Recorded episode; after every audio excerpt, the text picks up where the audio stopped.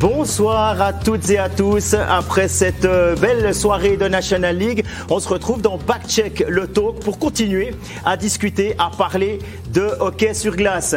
Deux thèmes ce soir. Tout d'abord, le premier qui parle des pénalités de 5 plus matchs qui n'ont pas été appelés pendant euh, les matchs, mais seulement rétroactivement via le juge unique. Et puis une deuxième thématique qui parlera du HC à joie. Euh, quelle est la prochaine étape pour le club jurassien? Et puis pour discuter de tout ça, évidemment, ben, on a Serge Pelletier, on a Jérôme Bonnet, on a Stéphane Rochette. Alors évidemment, quand on commence à parler euh, pénalité, hein, on va se tourner vers l'arbitre peut-être en premier. Hein? Stéphane, des pénalités, on en a vu. Euh, depuis le 15 octobre, il y a 11 pénalités majeures qui n'ont pas été appelées. Oui. Et qui ont été appelées ensuite. Effectivement, avoir un tableau ensemble. On les a répertoriés pour vous, euh, comme vous nous croyez, que vous, voyez qu'on raconte pas n'importe quoi. On les a mis sur un savant tableau qui va apparaître sous peu. Voilà. Ça, c'est tout. Vous avez la date, hein? vous avez la date, le joueur, le club et la pénalité qui a été sifflée ou non sur la glace. Donc, Walker, par exemple, il n'y a pas eu de pénalité sifflée. À rebours, le juge lui a infligé une pénalité de 5 minutes plus méconduite pour le match. On sait que c'est conséquent parce que la prochaine fois, il sera suspendu. Villamo, Azevedo, Radgeb, euh, Herzog, hein, comme par hasard, Herzog est sur le tableau. Grassi, Pouilly, Schmidt et Barberier aussi, comme par hasard, est sur le tableau. Euh, la moitié ont été pénalisés que de deux minutes. Et là, ça a une grosse conséquence. Moi, je pense que pourquoi on retrouve ça cette année, à mon avis, c'est que les arbitres, en début d'année, on leur a dit maintenant, on harmonise le, livre de règlement avec la NHL. La, NHL excuse beaucoup de choses. On dit cette année, vous devez apprécier si le joueur qui subit la faute est en partie responsable, s'il change de direction, blablabla, blablabla. Bla, bla. On introduit une nouvelle marge d'interprétation plus large pour les arbitres. Et je pense que ceci euh, est la conséquence de cela. Donc, le fait qu'on a donné une marge d'interprétation, les arbitres excusent plus facilement, ont moins tendance à donner cinq minutes plus méconduite pour le match, alors qu'avant, on le donnait facilement. Le problème, c'est que quand non, le problème, c'est pas si vous oubliez la pénalité, vous, les gens vont dire, ouais, mais le juge le donne après, c'est pas grave. Mais sur le match en cours, ça a une grosse conséquence. Ah ben c'est cinq minutes, c'est incompressible, Serge, pour un coach. Ça, ça, ça, change la physionomie de tout un match. Tu un joueur en plus. Ça, ça change effectivement euh, le match, mais c'est plutôt une bonne chose quand même, je veux dire, qu'on peut quand même réagir plus tard dans le temps oui. pour pouvoir remettre les, pendules à l'heure, comme on peut dire. Oui, exactement. Ah, mais typiquement, il y en avait une là où, qui, concernait euh, un joueur qui jouait contre Fribourg. Je ne sais, plus, je sais plus lequel c'était. Et euh, il restait six minutes au match. Ils avaient un but de retard. Et là, tu, Jérôme, tu joues cinq minutes avec un gars de plus, avec une équipe qui a un powerplay qui fonctionne. Tu deviens fou. Bah, ah, tu deviens fou et en même temps, ça a toujours existé. C'est ce que disait Serge. Un match parfait au niveau arbitral, ça n'existe quasiment pas. Ils font des erreurs au même titre que les joueurs. Et là, effectivement, avant, ça existait de manière logique et personne s'en souciait après, c'était même pas repris. Aujourd'hui, c'est repris, malgré le fait qu'il n'y ait pas d'incidence euh, qui devrait y avoir sur le match il peut y avoir des répercussions par la suite et ça, ça, ça permet aussi de, de responsabiliser les, les, joueurs. Là, il y en a beaucoup, franchement. Là, honnêtement. ça, c'est en six semaines. Hein? Ça, c'est en six les six dernières semaines. Donc, euh, il y a quand même. Bon, on arrive dans la période de l'année. Au début de l'année, les joueurs sont beaucoup plus disciplinés, remplis de bonnes intentions. C'est comme le premier puis le deuxième match d'une série de playoffs. Tout le monde fait attention. À partir du 3-4e match, l'équipe qui tire de l'arrière crée des émotions. Et là, il y a de la fatigue. Il y a, il y a toutes sortes de raisons qui expliquent que Statistiquement, c'est comme ça chaque année. Quand vous arrivez au mois de novembre, c'est le mois compliqué. Fin octobre, début novembre, ben, les joueurs pètent les plombs, il y a plus de mauvais coups. Et là, les arbitres, je pense que la direction des arbitres doit quand même attirer l'attention des arbitres en disant les gars, oubliez pas que les cinq minutes existent toujours. C'est pas parce qu'on vous a dit d'excuser les agresseurs que vous devez chaque fois mettre la sanction minimum en, disant, vous disant, de toute façon, ils vont la regarder après puis ils la donneront. La question que je pose ici, les gars, vous savez qu'en NHL, on peut aller à la vidéo. Donc, si les, les arbitres pensent qu'il y a une pénalité de 5 minutes, ont l'intention de donner 5 minutes, ils peuvent aller contrôler à la vidéo si c'est bel et bien un 5 minutes. Donc, aller voir euh, la vidéo pour dire ah oui, et revenir après pour dire finalement c'est pas 5 ou c'est quand même 5. Est-ce qu'on ce serait pas bien d'en arriver là? De la propre initiative de l'arbitre? Oui. Moi, je pense que ça serait bien. C'est un peu comme euh, le principe du VAR au, euh, au foot, quoi.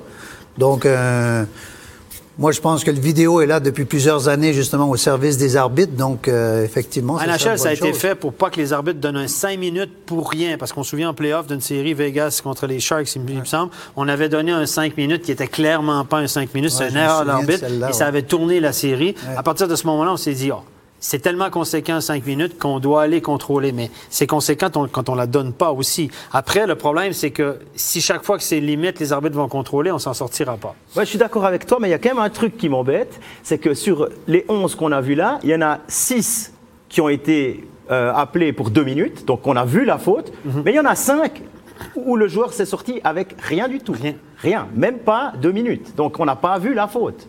C'est quand même différent ça. Oui, oui. Ça, ouais. Euh, Alors, on peut aussi parler de cette, cette vidéo. Moi, je pense qu'en NHL, est-ce que c'est les arbitres directement qui regardent ou est-ce qu'ils Oui. appellent le. Non, non, ils regardent- pour la pénalité, ils regardent sur leur, euh, leur, Ok, euh, parce leur- que moi, leur j'ai aussi ce problème-là. C'est ah, c'est mon avis personnel, mais c'est qu'en Suisse, ça prend du temps à chaque fois qu'ils vont voir la vidéo, les arbitres. Donc, si on cumule encore avec ce genre de choses, ça peut vraiment mettre, euh, mettre euh, le, le rythme en bas quoi, d'un match. Donc, peut-être trouver des solutions aussi qui fassent que. Ils puissent avoir les réponses rapidement et si on qu'on le, puisse si avancer. le cadre et puis que c'est vraiment que pour une pénalité majeure, ça va. faut la retrouver, hein, parce que des fois, elle peut être 30 secondes avant. Hein, ça peut être 30, 40 secondes avant. Puis on sait des fois qu'à la production, on dit OK, vous devez retourner, c'est là, c'est là, oui, c'est là.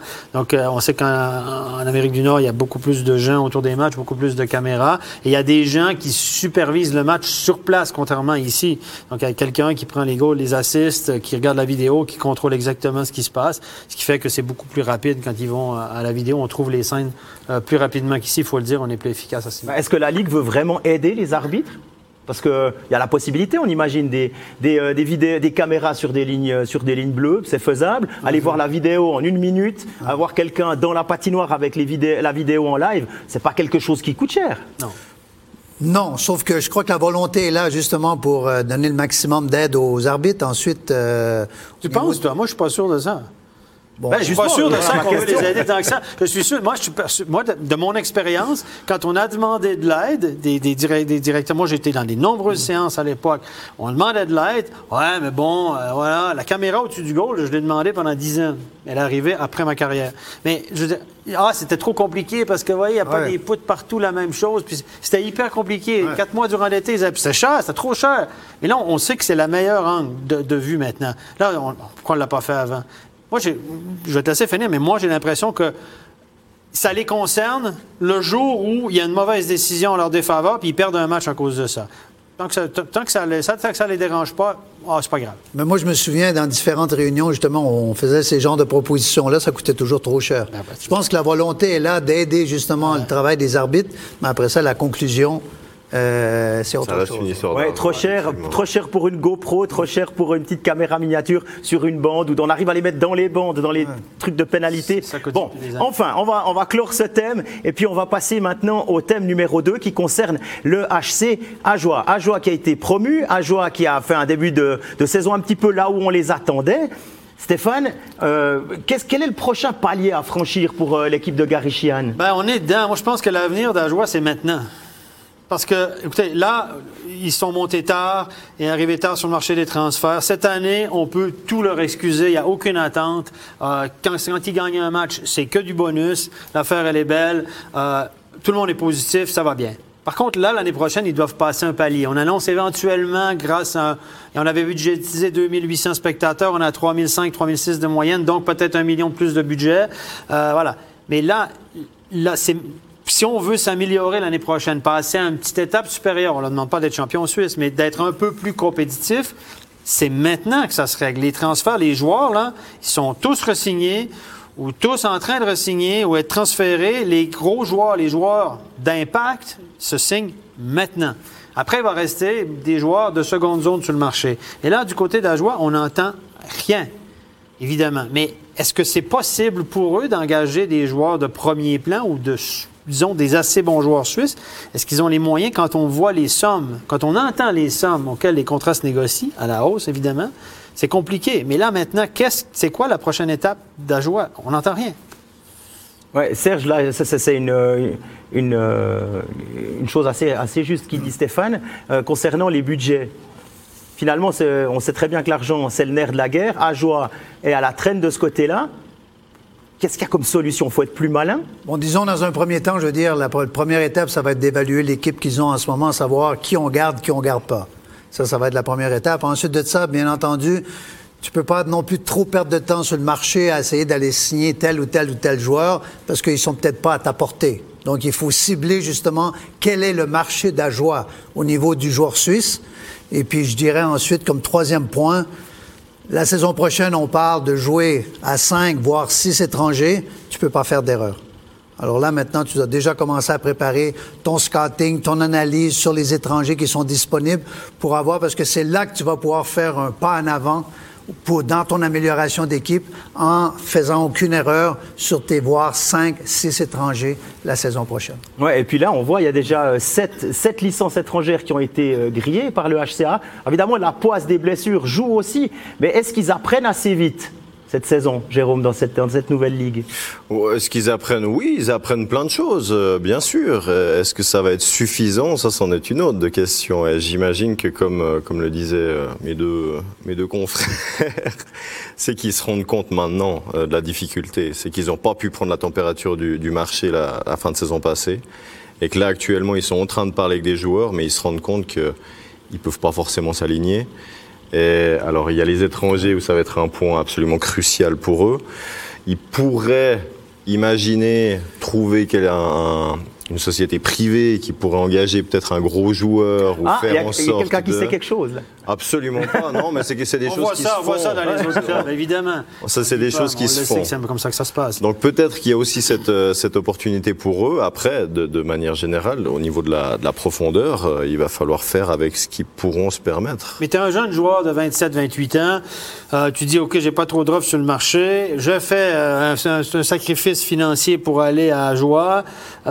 Et puis, mais moi, je dis toujours aux gens, le gars qui va jouer l'année prochaine dans une équipe encore relativement faible de bas de classement, on le sait, avec le budget, etc., le, contrat d'après, est-ce qu'il va sortir d'Ajoie avec une plus-value? Est-ce que vous croyez, les gars, soyons honnêtes, est-ce que vous croyez que les agents suggèrent à leurs joueurs, va à Joie, va Joie l'année prochaine, ça va être bon pour toi? J'ai rien contre l'acheter à Joie, rien contre Gary Sheehan, rien, mais dans la réalité du marché actuellement, je pense que les agents, moi, je pense que les agents essaient de trouver d'autres solutions. Et puis, éventuellement, s'il n'y a pas de solution pour leurs clients, peut-être un petit téléphone à Joie. Juste, je me trompe ou bien? Non, c'est clair que je veux dire, en ce moment, je veux dire, euh, les joueurs d'impact, euh, leur premier choix n'est pas à Joie. Ça, c'est évident. Ensuite, ben, il faut bien calculer, je veux dire, quelle sorte de type de joueur que, que tu es. Si je prends l'exemple cette saison, je pense qu'on fait une bonne opération avec Roman Engui, Ouais. parce que Roman Engui avait plus ou moins plus aucune issue avec euh, l'Hockey Club Lugano. Il était plus souvent à Biasca avec les Ticino Rockets qu'avec la, la première équipe de Lugano. Alors, je veux dire, pour lui, c'était un, un bonus, c'était une plus-value de prendre cette décision d'aller jouer justement à Ajoie. Donc, c'est un peu ce genre de type de joueurs-là qui doivent cibler afin d'améliorer leur équipe pour la saison prochaine. Et puis là, on parle vraiment de joueurs euh, de champ, si on veut bien.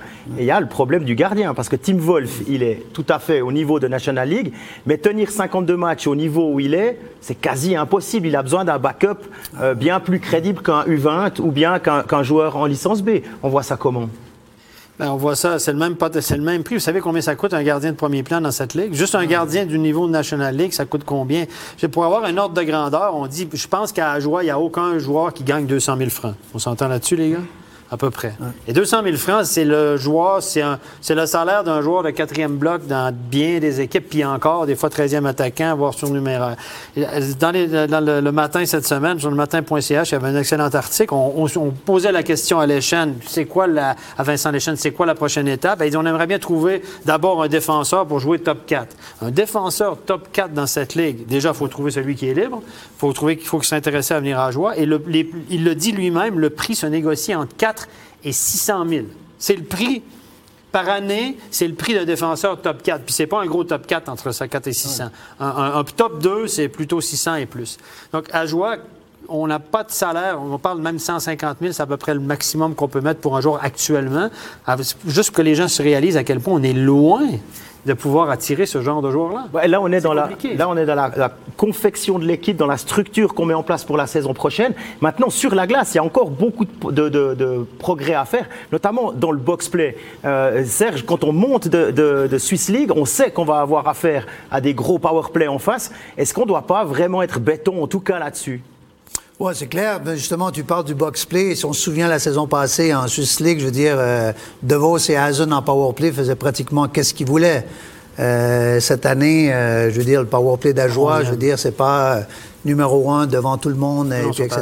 Je veux 13, dire, 14%. les, au- les autres équipes sont, sont mieux préparées, il y a des meilleurs joueurs qui jouent contre, et puis c'est la même chose également en box play. Je veux dire, tu affrontes des, des power play euh, qui, euh, le puck tourne euh, grandement. Je regarde le power play de Fribourg, et puis etc. Je veux dire, il faut vraiment être prêt pour jouer contre ce genre de power play-là, c'est pas évident. Puis là, on parlait de, de top 2, top 4 des défenseurs. Il y a quand même le Duc qui est blessé avec son dos. C'est quand même un... Moi, je l'ai vu, je l'avais vu jouer à, à Rappersville. Il est vraiment bon. Il a une grosse allonge, une longue canne. Il a un excellent shoot en powerplay. C'est- C'est c'est terrible quand on perd un joueur comme ça. Ah ouais. Oui, c'est terrible, d'autant plus pour une équipe comme ça, parce que c'est vrai que les, les cylindrés type standard de, de, de cette ligue ont, ont la profondeur nécessaire, peuvent avoir des blessés de, de premier plan et, et passer outre. Bah, quand ça tombe sur, sur Ajoie, c'est un petit peu plus compliqué. Et j'imagine aussi qu'il y a quelque chose qui vient se rajouter pour la saison prochaine, c'est que s'il y a une relégation la saison prochaine, euh, les joueurs vont aussi peut-être réfléchir à ça. Cette année, il n'y en a pas. Ils savent qu'ils seront en National League la saison prochaine. Mais qu'est-ce qui va se passer après? Puis là, on va faire face à un autre problème l'année prochaine, c'est que les bons joueurs, ceux d'Ajoie qui auront performé correctement, je pense à Frossard, qui tout à coup, tout le monde se rend compte, c'est un joueur de centre, peut-être qu'il peut être troisième joueur de centre dans certaines équipes. On s'entend là-dessus. Mais lui, là, il gagne, selon mes sources, il gagne moins de 100 000 francs, un salaire euh, de, ju- de junior euh, numéraire en, en National League. Je pense qu'il va avoir des offres, lui. Je pense qu'il va avoir des offres pas mal plus intéressantes à 3 ou 4, 4, 3, 4, 5 fois le prix qu'il a maintenant, s'il performe encore l'année prochaine. Donc là, le garçon, il n'a qu'une carrière. il a qu'une- une- une- la carrière, ça passe une fois. Donc je pense que et si Ajoie veut le garder, il va coûter plus cher. Je discutais avec Willy Schwartz récemment, il me disait, Stéphane, il dit, avec les joueurs qui vont performer et qui vont avoir des offres pour aller ailleurs, la même équipe va te coûter probablement un million de plus. Un million. Ouais, Lui, c'est ce qu'il estimait. Il dit, Stéphane, c'est pas compliqué. Il dit, la même équipe, pour garder des joueurs, parce qu'il y aura des offres, ça va coûter un million de plus pour la même équipe. Donc, après, il faut attirer d'autres joueurs. Donc, le défi est colossal pour, euh, pour Ajoie. Et, et l'avenir, c'est maintenant. Et c'est là qu'on va voir vers où on s'en va du côté de l'Ajoie, si on va rester là ou si on va pouvoir vivre de rêve ou d'amour et d'eau fraîche pendant encore euh, quelques années. Oui, alors y a le doute est permis. Le doute est permis. Et en tout cas, merci Serge Pelletier d'être venu nous voir. Merci Jérôme Bonnet d'être toujours Avec disponible. plaisir. Merci aussi Stéphane, impeccable comme toujours. Il me reste à vous souhaiter, après avoir remercié l'équipe technique pour la réalisation de cette émission, vous souhaiter une excellente fin de soirée et une bonne nuit. À très bientôt pour encore du hockey sur glace sur MySports. Bye bye. Bye bye.